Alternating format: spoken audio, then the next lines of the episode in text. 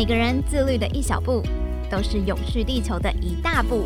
欢迎收听《自律生活 Action Go》。各位听众朋友，大家好，欢迎收听《自律生活 Action Go》，我是怡璇。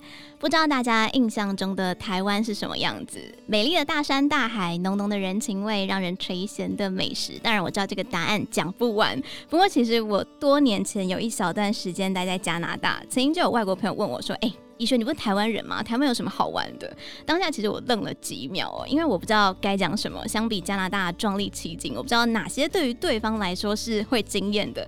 直到最近这几年，就看到一些介绍台湾的 3D 电影啊、飞行剧院等等，用不同的视角来看我们的家乡、我们的台湾，才发现原来我从来没有认真看过自己的家乡。可能是因为我长期就是生活在这一块土地上，所以看什么都觉得很理所当然，太习惯了。但是透过影像的视角，让我感受到台湾每个角落的温度跟故事，以及台湾之美。今天的来宾，美丽台湾三 D 电影车创办人曲全力导演，曾经奇迹般的走过鬼门关，即使动过脑瘤手术导致半聋半盲，但是他依然用非常热爱的影像来记录我们的宝岛台湾，开着美丽台湾的行动电影车，让大家看到美好台湾。而这一台车也将在九月十六号、九月十七号开到台北华山，我们自律生活节的活动现场，非常欢迎大家到时候一同来共享盛举。那我们先来欢迎曲导，是主持人好，各位听众大家好，我是曲全力。曲导，你的背景真的非常非常特别，因为我在准备资料的时候，我就发现说，曲导求学的时候是完全跟影像是不相关的，是一直到第二份工作才做到呃摄影助理。那之后就开始拍摄电视剧啊，还有音乐录影带等等这种比较偏商业类的。但是大概在两千零六年的时候，导演开始转换，就是到 HD，然后记录台湾，拍摄了《四季台湾》。是什么样的原因让你想要做这样子一个主题转换？那在拍摄之前，对我们台湾的环境又有什么印象？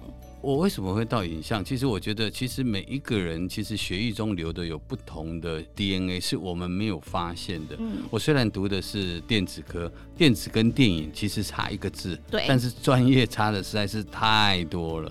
可是呢，因为我是提早入，我回来的时候我并不知道我要去做什么啊。然后很多同学都已经要考二专了，然后我想说，好吧，那我就找个工作。就我第一份工作找的是卖房子，嗯，房地产。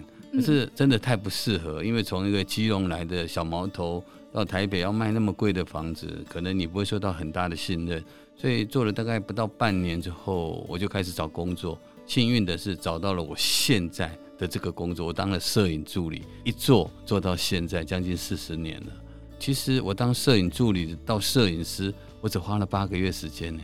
当下是很多人都打破眼镜，怎么可以这么快？以前的摄影助理跟现在的摄影助理的差异是比较大，因为以前的摄影机比较不方便，所以就感觉是比较专业，不像现在的数位的摄影机这么方便。以前我需要一台很大的摄影机，然后还有一台录影机，那个录影机我们叫 portable，携带式的，所有的东西都是巨大。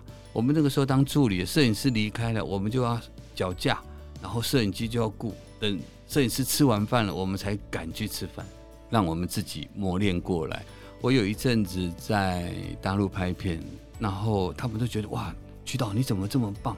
你会执行的工作，你会导演的工作，你会剪接，你会美术，哇，你还会气编。可能就是在我那一段期间，我受到了一个非常非常好的一个训练。因为就像主持人你刚刚讲的，我其实拍了很多卡拉 OK 哦，对，以前的卡拉 OK 叫做音乐录影带，嗯，然后我们就把它拍成了故事。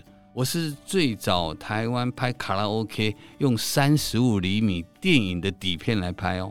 我拍英文老歌，我把英国的国际标准舞四组的世界冠军请到台湾来拍，所以那个时候我的血液就非常非常不一样，非常非常跳痛，因为我没有受到正规的电影影视的一个洗礼，所以呢，我觉得诶可以，我就去做。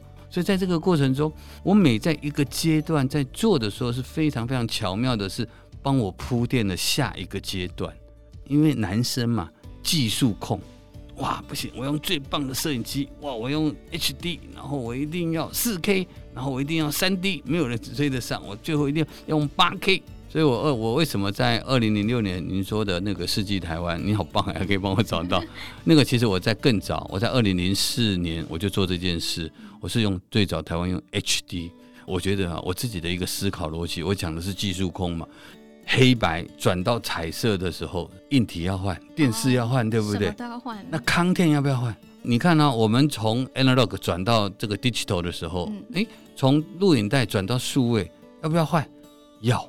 所以我经历了台湾的从录影带，从 Betacam 到 HDCam 到 HD 到 4K，所以我就抓了一个机会。我觉得只要在每一个浪头在换的时候，我只要站在浪头上，我就可以生存。当时在研究的时候呢，所记录、所拍摄下来的呢，都是为了 for 设备、我机器它的特性。哇，这个机器的特性，它的红色、它的色彩、它的反差会特别的好，你就按照那个东西。所以为什么拍了那么多风景？所以导演其实你是追随的技术，想要让 HD 拥有最大的表现，让大家看到，因为自然的风景是用 HD 呈现是最亮眼的那一种。没错，可是呢，我也想到我要把台湾哪里最亮眼的拍出来，这个两个是同时进行的。哦、我用高画质去做这件事情，最棒的色彩是什么？我们就开始思考，哎。我看到原住民的服装最棒了，所以我们就找原住民的相关的不同的族，那是不是代表台湾？对，一样，声音也是。我们拍一个影像的收音，诶，我拍原住民的八部合音，我拍台那个太平洋的海浪打到那个啪石头上，也都是啊。这意味着很多很多不一样。虽然听起来是以技术为主，但是事实上我们还是以把这个内容放进来。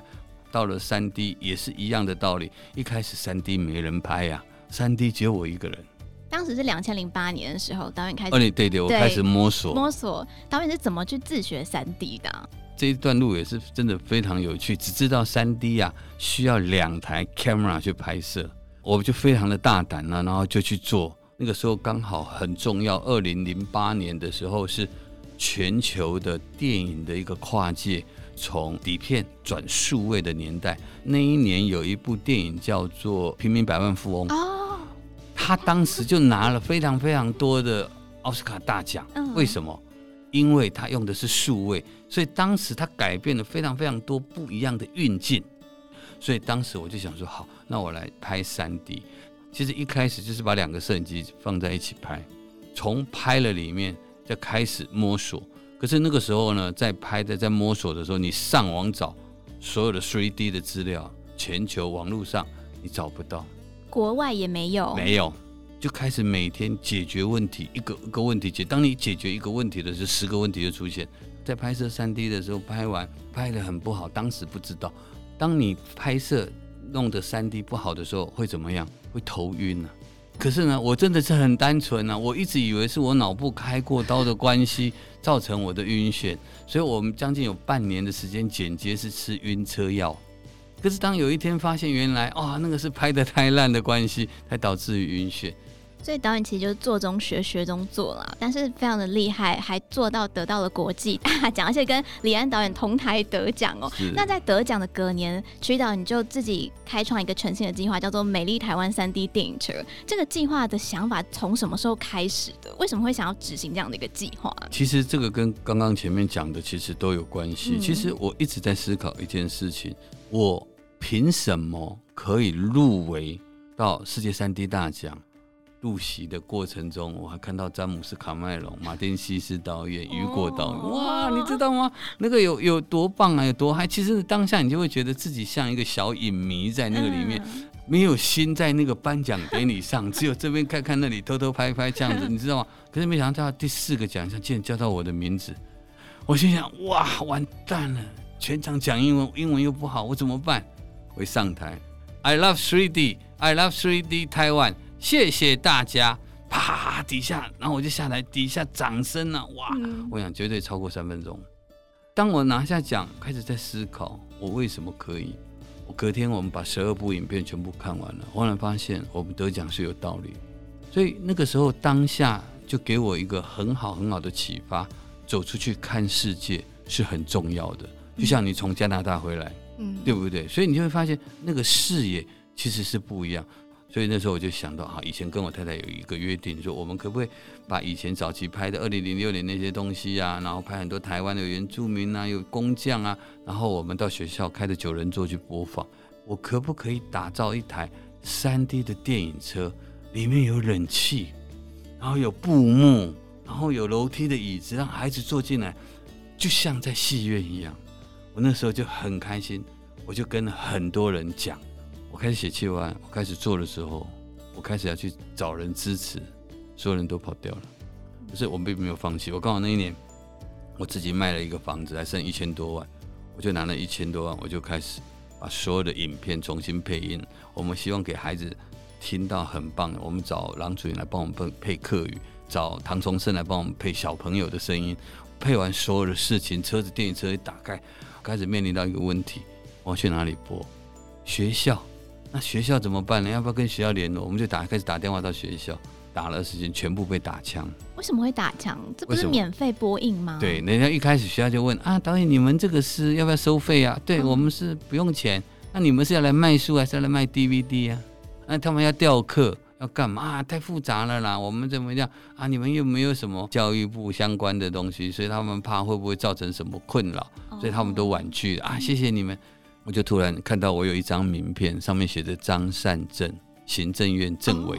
那因为我有一次他来，我回国，他参加一个记者会，他觉得很棒，他那个时候就来，他就给我一张名片，他说：“曲导演，以后有什么问题可以来找我。”我们就打电话给他，跟他约。他就说：“我看完了你们的企划，我觉得很棒。”隔天就给我们两百所的学校。学长那时候有特别就是锁定学校吗？还是其实各地都可以，只要有找到地方就好？对，我们那个时候是锁定小学，我们那时候就锁，因为我觉得很多的教育是从十二岁以下，它是最好的扎根教育。对，所以因为我们在没有这台电影车之前，我们早期我们就带着很大的投影去学校播放过。哦、哇，对，那那个时候也跑了一些学校，那可是我们想说，哎，从比较偏乡的开始就受到了拒绝，可是这是一个非常棒的一个开始。那导演还记得你当时第一站是去哪里吗？二零一四年的二月十四号那一天，寒流来了，嗯、我们是在瑞芳的九份国小。那一天，我们遇到了一件很美好的事情，很棒的事情。我们播到一半，来了一堆警察。那事情也让我一直记到现在。他就跟学校的老师啊那些讲说，最近有很多吸毒犯放回来了。然后，因为这两天寒流，有很多的热水器都被不见，但是离台北市那么近，然后为什么会叫偏乡？那时候我很 shock。所以很多的过程中，我现在所了解到的事情，都是因为 3D 电影车实际的走到那个地方，让我看到，让我理解，让我摸到。其实每一台湾三 D 电影里面，就是在讲台湾的一些环境，又让大家看到，让小朋友从小就了解我们台湾的生态各个角落美好的事哦。但是这台车其实除了内容是属于跟台湾环境人文相关之外，车子本身还有太阳能发电的功能。然后我好像听说，其实这台车有不断的一直在进化。呃，对，二零一三年开始做这台车的时候。我们就是两边的荧幕打开，然后很小，那个电视大概六十五寸三 D 的，所以那个时候一边大概只能看六十个人，所以我们很忙啊，主持人要跑来跑去，所以两边播同样的东西，所以我们那时候播三 D。那慢慢的，我们把这台车变成 AR 车，哦，然后又变成 Mapping 光雕车，然后我们找了在全台湾找了非常多很厉害的，帮我们去把那个车子套的那个弹性的白布。然后那个把投影机打在上面，因为我们一般的投影机荧幕是不是平面的？对。然后车子是不是立体的？嗯。所以我们就把它打在立体上修饰，哇，用那种 mapping 的，就像你可以看总统府啊、国父纪念馆，不是、哦、光雕？对，就是光雕，就是光雕的概念。嗯嗯。然后我们还可以动一下，很受欢迎啊。可是后来做一做就没有做，因为为什么？我们去的很多都是偏乡，所以我们准备在测试的时候，光一打，你就看到很多蛾啊、蝴蝶啊，什么都往上。就看到你好像那个，光性。对他们就这样，那想说不要杀生了，所以那个我们就慢慢的，我们就把它移到了室内去做一些事情，所以慢慢的接下来，然后我们又变了那个从六十五寸的荧幕变到亚洲最大一百二十将一百三十寸的 LED 哦，然后三 D 的，这其实是没有看过，真的很少，然后一直到前年，然后我们把它变成是。太阳能的行动电影车，那当然，那个太阳能行动不是让车子可以行动，就是我们的所有的播放设备的电源是来自于太阳能板收下来的电。那我们这样子平均车子走一天的话，大概可以播三天是没有问题。哇，所以是边走就边太阳能去补充那个电力。没错没错，就是它就是很方便嘛。那其实为什么要做这件事情？做这件事情就是很单纯，大家都这几年都可以听到啊，台湾缺电啊，怎么样怎么样。可是。你又可以常常看到学校到处哪里都是太阳能板，可是呢，现在太阳能的的讯息好像消息都不是很好。可是它有很好的一面，它就是工具，你如何去应用它？所以我们想让大家了解哦，原来学校上面的太阳能板是真的可以收一些电。如果你跟台电还有馈电的方式的话，诶，你学校还有一点收入。然后呢，它可以减掉很多很多的东西。现不是现在学校怎么班班有冷气吗？对，哎，对不对？那也可以减少了用燃煤发电啊相关的这些讯息啊。所以我们就透过这台车做绿能教育，我们也不断的在升级啊。我们告诉孩子，太阳出来了哦，这个怎么收太阳？然后怎么从变成直流存到电池，然后电池再转换成交流变成我们家里的电。我们有一个这样子的系统。对所以就是我们观众在看的时候，就会从那个外部的硬体就可以学习，一直到里面的软体内容。没错，非常完整，非常非常真的是非常完整。因为我们每一年都在思考，我们要给孩子什么新的东西。尤其当你进到偏乡了以后，因为事实上确实偏乡的数位落差比较大，所以我们只是希望透过这台电影车带给他们没有差异的相关的一些数位资讯。嗯。那曲导就是在拍摄这个美丽台湾三 D 电影的时候，其实就是整体花了十年的时间，非常非常的长。那我相信十年它是一个很大数字，连我们自然环境可能都会有一些变化。曲导在这十年拍摄里面，对于我们台湾环境这样子的拍摄过程，有没有什么样的发现跟收获？还有没有看到这十年间台湾有什么变化？当然有啊！事实上，当时的变化的状态，你在当下，你只有啊，怎么会这样？可是当做到剪接室了以后，你会发现很可惜。我一直记得我们拍新中横上的夫妻树，有两棵枯掉的夫妻树。哦，我知道，我知道。后来有一棵倒掉了，就看到了。然后我们拍苏花公路的这里，三年后再去拍，它不见了。很多人哇，这里怎么变成是一堆水泥补在这里？哇，怎么一个货柜把它变成是怎么样怎么样？这个海边这里很美啊，怎么做了现在做了很丑的栏杆呢？真的就是这样子。你你现在不断再去看，可是。那个是因为有可能有人在那里发生过什么事情了，所以他们必须要去做这件事。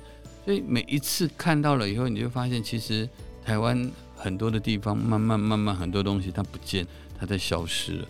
这十年就是我在测试三 D 的十年。嗯，因为我不断的测试，不断的拍。当你不断的测试，不断的拍，你就会发现，原来我内心的最深处是爱。是喜欢这块土地，所以我才会选择去做这件事。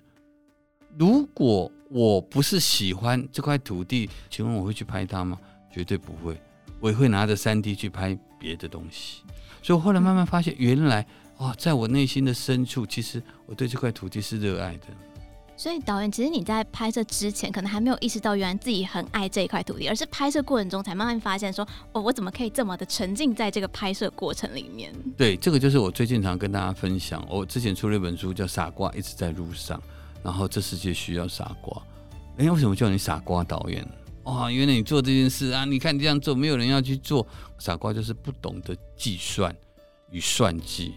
如果我当初真的是为了要拍这些东西，我相信我就拍不到我现在拍的那些东西。那十年下来，那确实因为我不了解，所以我在那个不了解的过程中，让我有很多想要求新、让我想要求知的那些内容在那个里面，才会发现啊，原来我的视角放的位置就会不同。所以，美丽台湾三 D 电影在上映的过程中，我跑了很多的映后，你知道吗？有很多的年轻的父母。有好几个哭的跟我讲，他说：“导演，谢谢你，你让我看到了我没有看过的台湾，你让我看到的台湾，让我觉得台湾是个国外。我从来没有带过我的孩子去走过。有一个小女生，她父母本来要带她去法国玩，她跟她说：我想要去花莲看那个金针花田。哦，好感动哦！就是因为这样，所以你说用影像去打开孩子的视野重不重要？重要，超级重要。嗯。”对，因为孩子不懂嘛，想我想去法国，那是父母的选择，又不是孩子的选择。那孩子当自己会主动跟父母要求的时候，父母一定会配合孩子嘛。我们法国可以下一次去，嗯、我们先来让孩子满足他在哦那个曲岛的电影车里面看到了什么。我跟你讲，那台电影车最棒的功能就是这样。我们那台电影车这十几年下来，孩子都长大了。可是当你找回这些孩子的时候，那孩子会跟你讲。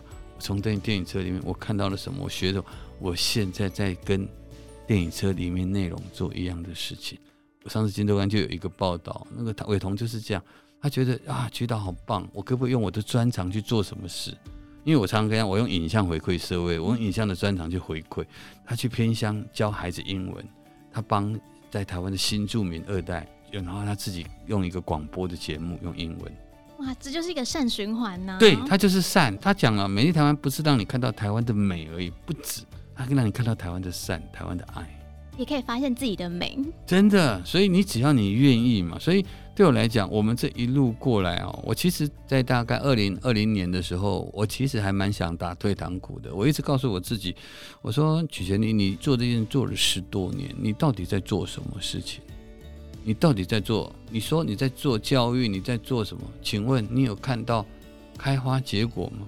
有啊，这些不都是花？没有，那个时候还没有看到，哦，所以没有去注意嘛。因为在跑的时候你不会去注意，对，所以，所以我其实那一阵子其实还蛮沮丧的，就想去啊，我是不是到底要不要去去做？我有跟同事讲说，那是不是可能今年我就不要做了？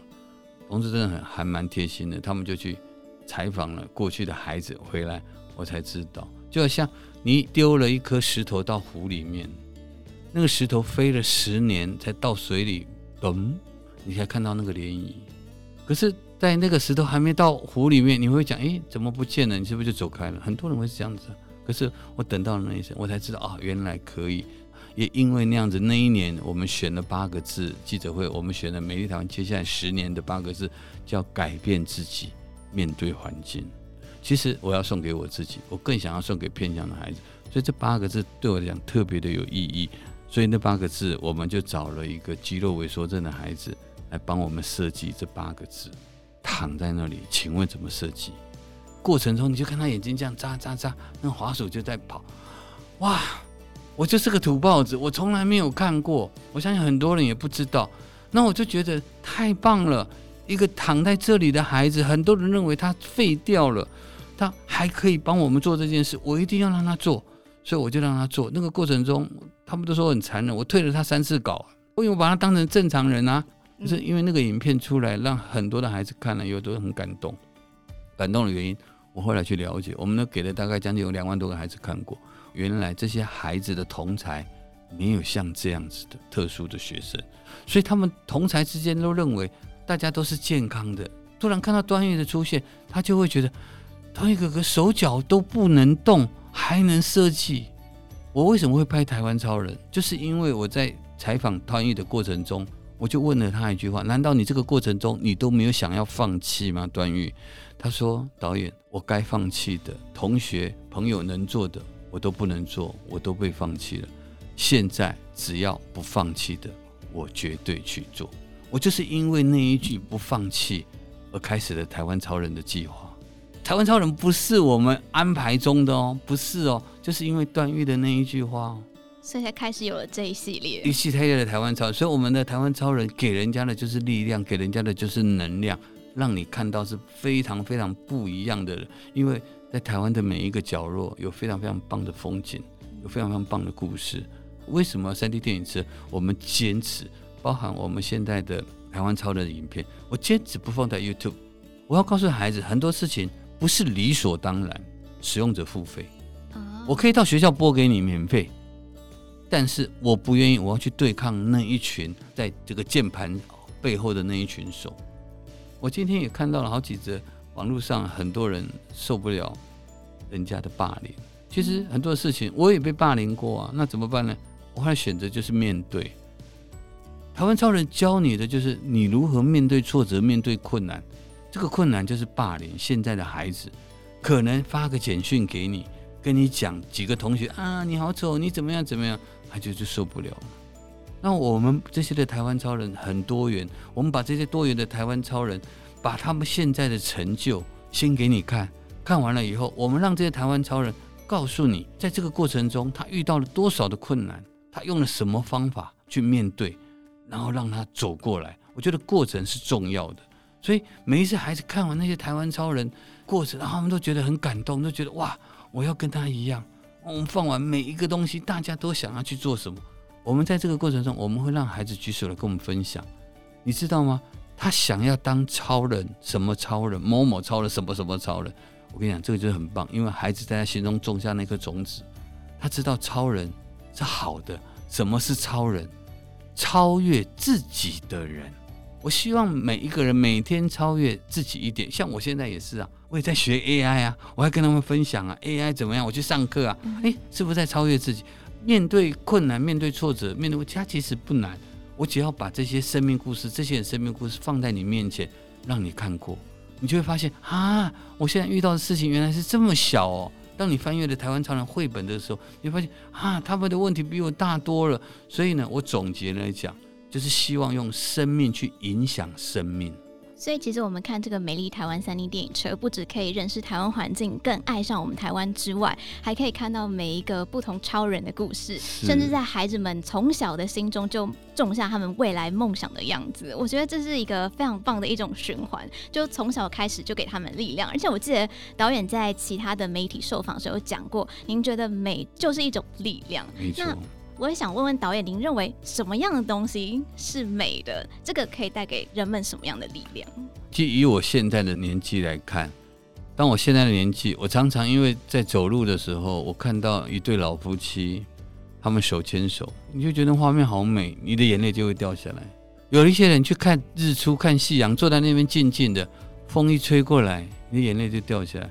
那个才是美，给你感动的力量，而不是。只是外在的美，美丽台湾为什么是这个丽？所以当你看到很多的东西，就好像你看到的那个彭正明，彭正明全垒打绑出去了，哇，在纽约啪全垒打，你知道那种兴奋会让你流眼泪的感动，那个就是美啊！美它不是只有在你视觉，你所看到的是什么光线啊、布局，它来自于你很多内心的东西。我觉得那个都是美。你可以看到一个一个。幼稚园的孩子帮助老奶奶过斑马线，他去扶她，美不美？美，超美，对不对？就是看到会勾起你心中的涟漪。对，那个就是美丽嘛，那个力量，哦、而不是只有漂亮外面的那个力。所以，美丽台湾是看了美的东西，眼睛看，哇，它会让你的心起了涟漪，然后产生的那个力量。嗯，所以每一个人所看到、所感动的东西不一样。所以大家如果想要感受这个台湾美的力量，就可以来看我们美丽台湾三 D 电影车。九月十六号、十七号在我们台北华山自律生活节。那最后想要再请导演分享一下，这一次在自律生活节美丽台湾三 D 电影车会有什么样的影片内容跟亮点？大家到现场可以看到这一台很像变形金刚的三 D 电影车，大家可以找找看太阳能板在什么地方。绿能教室，大家可以来好好的上个课，大家也可以看到。很棒的 3D，你会发现那个蝴蝶飞在你的身边，爆米花打到你的脸，你知道吗？然后我们在在播放的时候，很多孩子因为抓不到鱼在哭，说我手太短了。你可以看到很多很真实，再来就是你可以看到很棒的生命故事。是的，我相信在这两天，大家如果有来看的话，应该会获得非常非常多美丽的力量。那美丽台湾三 D 电影车呢，就是在九月十六号、十七号在台北华山自律生活节会和大家见面。所以想要来体验一下，想要来一睹风采的朋友，一定要把握机会。现场还会有一些市集啊、展览跟沙龙讲座。那导演也有一场沙龙讲座，大家也要把握一下机会哦。期待大家的参与。再次感谢曲成义导演今天的分享，也谢谢各位听众朋友的收听。那我们就下次。次再见喽，拜拜！谢谢各位听众，谢谢主持人，拜拜。《